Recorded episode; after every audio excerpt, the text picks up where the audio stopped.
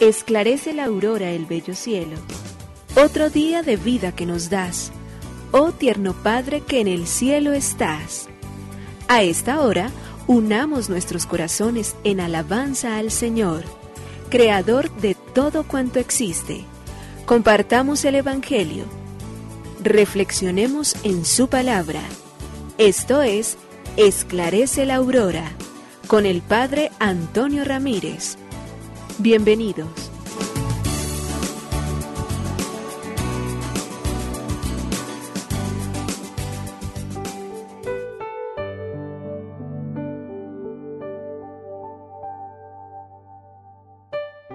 Bueno, muy buenos días. Hoy es domingo 5 de junio del año 2022. Aquí estamos, Señor, para darte gracias. Hoy de manera particular por la bendición que nos regalas en el Espíritu Santo.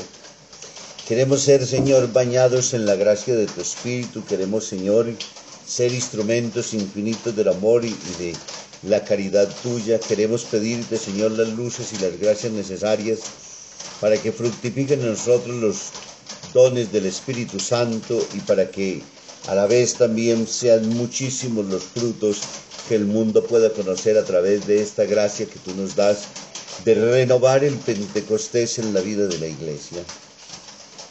Señor Jesús, necesitamos un nuevo Pentecostés, necesitamos ser realmente figurados y representados en el amor infinito tuyo, que todos los días y de miles maneras nos enseñas y nos muestras cómo estamos llamados nosotros a ser testigos de Él. Porque lo derramaste en nuestro bautismo, porque lo vas confirmando a lo largo de nuestro camino, porque se derrama y obra en todos y cada uno de los sacramentos que tú nos das, porque queremos, Señor, que nuestra vida sea verdadero y auténtico reflejo de las obras que el Espíritu produce. El mundo necesita, ambiciona, desea y quiere encontrar testigos fieles, creíbles, quieren encontrar por todos los medios y de miles maneras esta gracia infinita con la cual el Espíritu en el corazón de cada ser humano, de cada cristiano, de cada creyente, lo potencia verdaderamente para ser luz, imagen, gracia, bondad y misericordia. Señor, en tus manos nos ponemos, en tu misericordia, Señor, doblamos nuestra rodilla, Pedimos, Señor, queremos ser bautizados en el Espíritu. Ese bautismo que tantas veces imploramos y tantas veces deseamos, hoy lo manifestamos de manera más plena, como lo hizo en los discípulos al inicio de la iglesia, como lo hizo María en la obra redentora que en ella también realizó y por ello terminó asociada de manera fecunda, porque supo conocer tu voluntad, porque se entregó a esa gracia misericordiosa tuya. Señor, Queremos ser tuyos, queremos caminar en lo largo de nuestra historia. Queremos comprender tu luz, tu bondad, tu verdad. Queremos, Señor, que todo lo que nosotros somos y tenemos lo pongamos en tus manos y nos fiemos siempre de tu voluntad y de tu gracia. Por ello, Señor, que tu Espíritu sea hoy luz, riqueza, fortaleza y gracia, para que nos quite el miedo para poder testimoniarte, para poder ser testigos reales de tu bondad. Por ello te decimos gracias, oh Señor, Creador del universo, oh Padre nuestro que en el cielo y en la tierra estás. Nos unimos a la Iglesia Universal que ora. Esclarece la aurora el bello cielo, otro día de vida que nos das. Gracias a Dios, Creador del universo, oh tierno Padre que en el cielo estás. Nuestras voces unimos al concierto que el universo eleva ya en tu honor. Desde la tierra al cielo más profundo, tierno Padre magnífico Hacedor, conserva nuestras almas sin pecado, a nuestro cuerpo da fuerza y salud, y nuestra mente ilumina piadoso con un rayo benéfico de luz. Por nuestra amada patria suplicamos, por la iglesia elevamos oración, por nuestros amados padres y familia, siempre dichosos los hagas tú, Señor. En tu santo nombre, comenzamos este día de vida que nos das. Haz que lo acabemos santamente, oh Padre nuestro que en el cielo estás.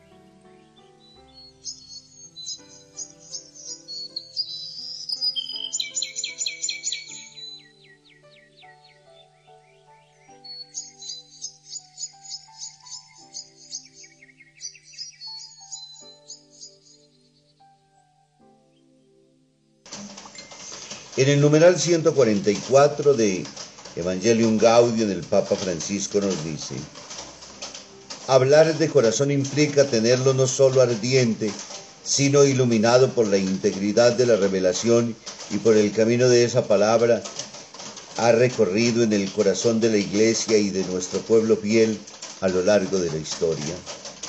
La identidad cristiana que es ese abrazo bautismal que nos dio de pequeños el Padre nos hace anhelar como hijos pródigos y predilectos en María el otro abrazo, el del Padre misericordioso que nos espera en la gloria. Hacer que nuestro pueblo se sienta como en medio de estos dos abrazos es la dura pero hermosa tarea del que predica el Evangelio. Y continúa en el numeral 145. La preparación de la predicación es una tarea tan importante que conviene dedicarle un tiempo prolongado de estudio, oración, reflexión y creatividad personal. Con mucho cariño quiero detenerme y proponer un camino de preparación a la humilía, sin indicaciones, algunos podrían parecer obvias, pero considero conveniente sugerirlas para recordar la necesidad de dedicar un tiempo de calidad a este precioso ministerio.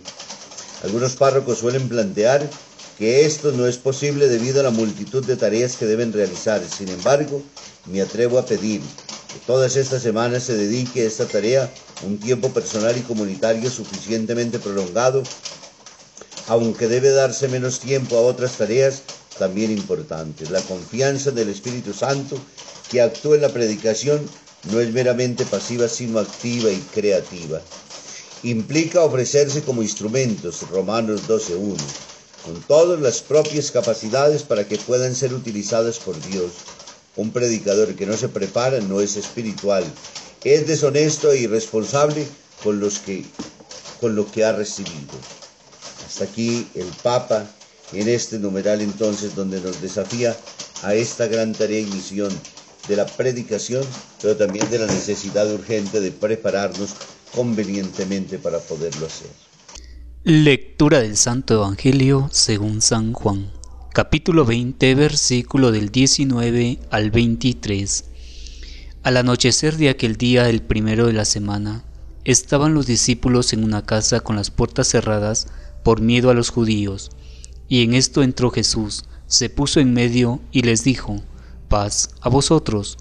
Y diciendo esto, les enseñó las manos y el costado, y los discípulos se llenaron de alegría al ver al Señor. Jesús repitió, paz a vosotros, como el Padre me ha enviado, así también os envío yo. Y dicho esto, sopló sobre ellos y les dijo, reciban el Espíritu Santo. A quienes les perdonen los pecados, les quedan perdonados. A quienes se lo retengan, les quedan retenidos. Palabra del Señor. Gloria a ti, Señor Jesús. El Evangelio en el día de hoy, tomado del evangelista San Juan en el capítulo 20, versículos del 19 y el 23, nos lleva nuevamente a ese espacio maravilloso y extraordinario donde los discípulos encerrados, Jesús aparece en medio de ellos para confirmar una vez más de que Él es el, el ser que resucitado ahora viene a vencer el miedo, a destrancar esas puertas, abrir esos corazones, la mente y todo la vida de los discípulos para que puedan ser capaces de salir al mundo y dar razón de su fe y de su esperanza. Y para ello se dirige con todo el cariño, paz a ustedes. Sin la paz es imposible realizar las obras de Dios. Sin la paz el corazón está agitado y ve fantasmas y se asusta y se deja llevar por situaciones de discordia y pierde la razón y tiene miles y miles de actitudes confusivas. Por ello Jesús primero se dirige a ellos y por dos veces bien les saluda fuertemente, paz a ustedes. Y luego viene la misión, la tarea del envío. Como el Padre me envió, así también yo los envío a ustedes. Este domingo, en la luz del Espíritu y a la gracia del Espíritu, lo que reciben los discípulos con los hechos de los apóstoles es que aún estando las puertas cerradas, Jesús llega en medio de ellos y sopla el Espíritu que se posa como lenguas de fuego sobre cada uno de los apóstoles y vencen el miedo, acaban con la cobardía, dejan de vivir intimidados por el miedo de los judíos y salen a dar razón del Señor resucitado. Y lo hacen de manera particular con esta gracia que el Espíritu Santo les da, perdonar los pecados.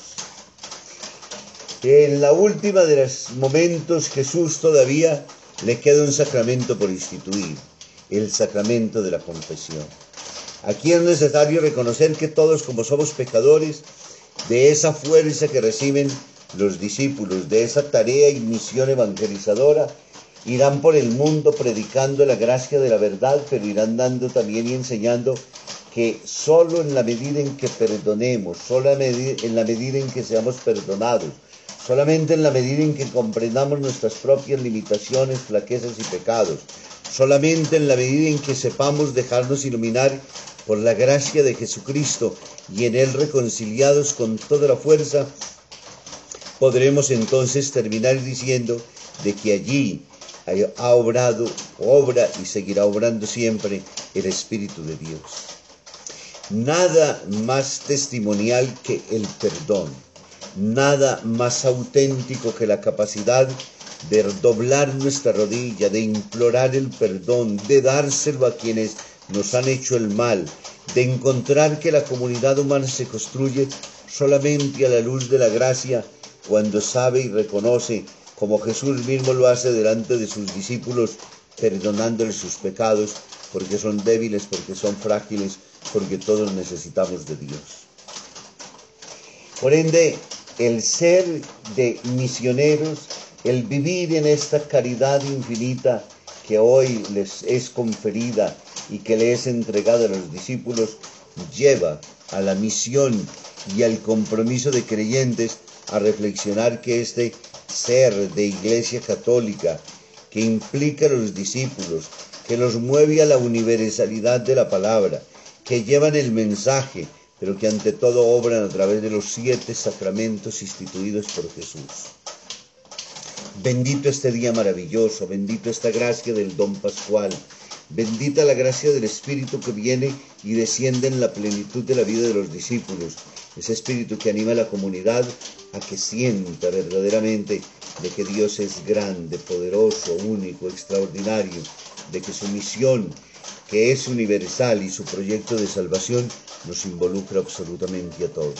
Que nunca dejemos de reconocerlo, de valorarlo, de vivirlo, de gustarlo. Que nos bendiga el Padre, el Hijo, el Espíritu Santo, con un muy feliz domingo para todos y un Espíritu Santo planificante en la vida y en la existencia de todos.